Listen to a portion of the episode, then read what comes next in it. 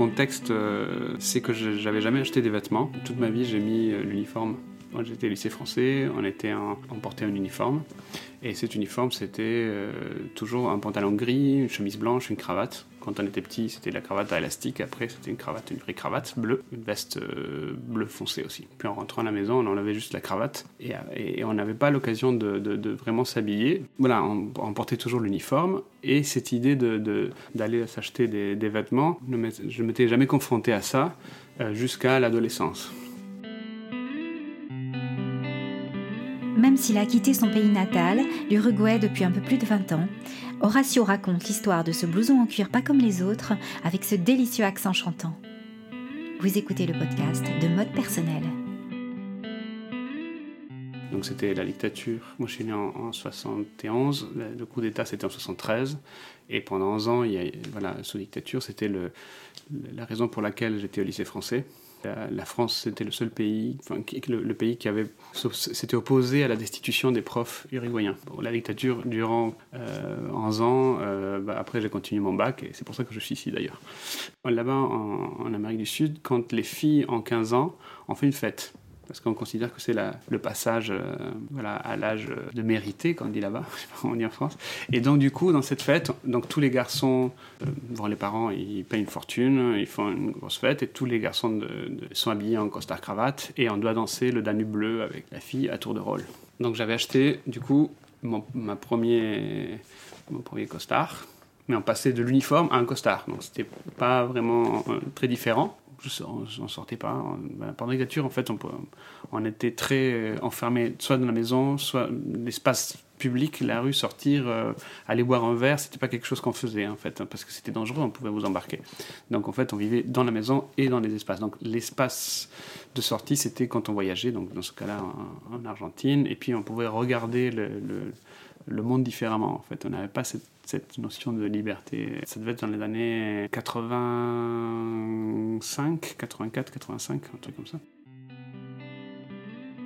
à l'adolescence, à un moment donné, je, voyage en Argentine avec mes, parents. Je regarde sur une boutique, dans une boutique, une veste en cuir bleu. Et je me souviens c'était dans un angle de la boutique, et il y avait que ça dans la, vitrine. Voilà, c'était un peu un, coup de foudre direct avec cet objet. J'étais séduit par cette matière et ce bleu, et, donc j'ai dit, euh, voilà, je veux ça. C'est la première fois que je m'achetais un vêtement, et c'est la première fois que je regardais un vêtement dans une boutique. Je ne sais pas exactement avec quel argent je l'ai acheté. Je pense que c'est ma mère qui a payé. Je pense qu'elle avait dû euh, soit lire dans un, dans, un livre sur euh, l'adolescence. Je, je, je voyais pas du tout ma mère m'acheter ça. Non, non, c'est là en, parlant que, je pense que je vais, que je vais lui, en parler là-dessus. Parce que pour savoir d'où on a sorti cet argent, en fait. je continue à avoir l'uniforme jusqu'à 18 ans. Donc euh, les occasions de porter, c'était vraiment euh, le week-end. Et, puis en Uruguay, il faisait chaud pendant les vacances. Donc euh, mettre du cuir, c'était pas vraiment l'occasion. Il n'a pas beaucoup vieilli. Et en fait, c'est un objet à regarder. C'est tous les ans quand je rentre en, en Uruguay, je sais où il est. Il est plié, c'est un cuir qui est devenu, euh, voilà, il, est, c'est comme si vous gardiez une, espèce de relique, hein, comme une momie. Donc c'est que le- le- les bras n'ont pas, n'ont pas pris la forme d'un humain, ils sont pliés. Donc il y a les, les- on le sort, on sent les plis euh, les, raides. Euh, mais le bleu, euh, cette teinte continue à me plaire. En fait, c'est un bleu.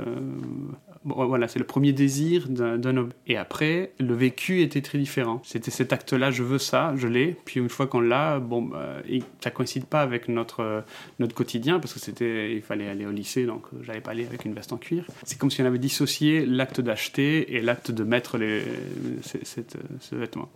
Euh, et c'était la première fois, parce que comme je partais d'un uniforme, c'était la première fois que je me projetais avec autre chose que, que la veste de l'uniforme. Et, en même temps, c'était pas une, euh, c'était une image fantasmée. Il y avait l'idée d'acheter un corps et euh, de ne pas coïncider avec, puisque puisque j'ai pas, euh, voilà, je l'ai très peu mis quoi. Je l'ai, revu après dans, des, dans des photos euh, du temps de, voilà, de John Lennon, ou voilà, en voyant des photos comme ça, je dis ah tiens, c'était une veste comme ça en fait. Mais je le savais pas. En dictature, on était un peu coupé du monde en fait. hein. Je je l'ai pas aimé parce que Euh, ça me faisait penser euh, à tel ou tel groupe de rock. Mais je l'aimais directement par cette matière et la couleur. Donc j'étais attiré de façon assez naïve ou, directe par, l'objet. Et après, après coup, j'ai vu que voilà, il, était porté par, des, par une jeunesse américaine. Enfin, disons que le rock ou le, ou c'était le punk aussi euh, apparurent en, Uruguay en contestation contre la dictature et donc c'était vraiment vu comme quelque chose d'underground et jamais euh, montré comme euh, à la télé ou, comme ça a pu arriver en France ou en Angleterre hein. et on voyait pas des gens habillés comme ça on était habillés comme vos grands-parents à l'époque je portais toujours des uniformes j'avais jamais réalisé qu'il y avait différentes tailles de vêtements et euh, en arrivant en France, en fait, quand je voyais dans, dans une boutique le mannequin avec quelque chose qui me plaisait, je prenais directement sur le, sur le tas sans vérifier la taille. Et euh, je le vois maintenant dans des photos, des voyages en Italie avec des vestes deux fois trop grandes. Enfin, et moi, je considérais donc, ah, cette marque est pas bonne. Et jusqu'à ce que, euh, un, jour, avec un copain, ils, me disent, mais non, mais ça, c'est pas ta taille, donc il faut regarder là, S, M, ah, bon. enfin, j'ai connu les boutiques dans lesquelles on se sert directement en France. Euh, même pour les livres, hein, en fait, à la Fnac, l'idée de rentrer dans une librairie, prendre un bouquin et aller à la caisse, c'est quelque chose que je faisais pas en Uruguay. En Uruguay, on rentrait dans la librairie, il y a quelqu'un qui vient vous voir, les bouquins sont sous, étaient sous plastique pendant la dictature, et, euh, et donc on ne pouvait pas les consulter. Euh, pareil, cette idée de la consommation dans laquelle on prend et on va directement à la caisse soit, c'est quelque chose pour moi associé à la France en fait.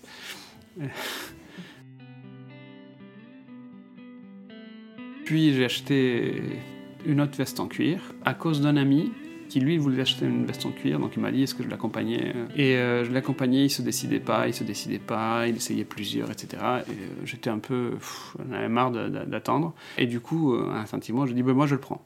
Et lui, il achète la même, donc on a acheté deux. il me dit, euh, quand tu vas la mettre, tu me dis comme ça, on sort pas avec la même veste. Et, euh, et j'exposais à Lille, pendant l'accrochage, euh, il y avait la salle pour les, pour les artistes, pour laisser leurs affaires, et j'avais laissé la veste là-dedans, et quand on décrochait, tout le monde partait, quand je vais chercher la veste, elle avait disparu, donc je me suis fait piquer la veste. Et quand il l'a su, il m'a dit, de toute façon, moi je la mets pas la mienne, donc je te la donne. Donc j'ai ma veste qui est pas ma veste parce qu'elle a été volée.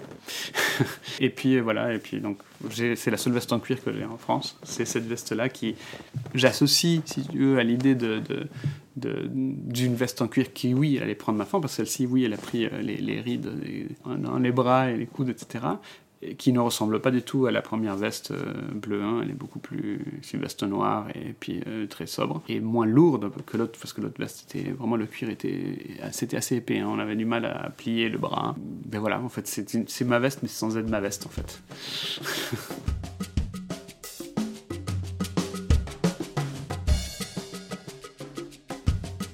À la fin de l'enregistrement, Horacio partait en Uruguay rendre visite à sa famille. J'ignore s'il a fini par ramener son blouson en cuir dans ses bagages. Si vous aussi vous avez une histoire singulière et intime à me raconter, écrivez-moi isabelle at modepersonnel.com et partagez ce podcast si vous l'aimez sur iTunes ou SoundCloud.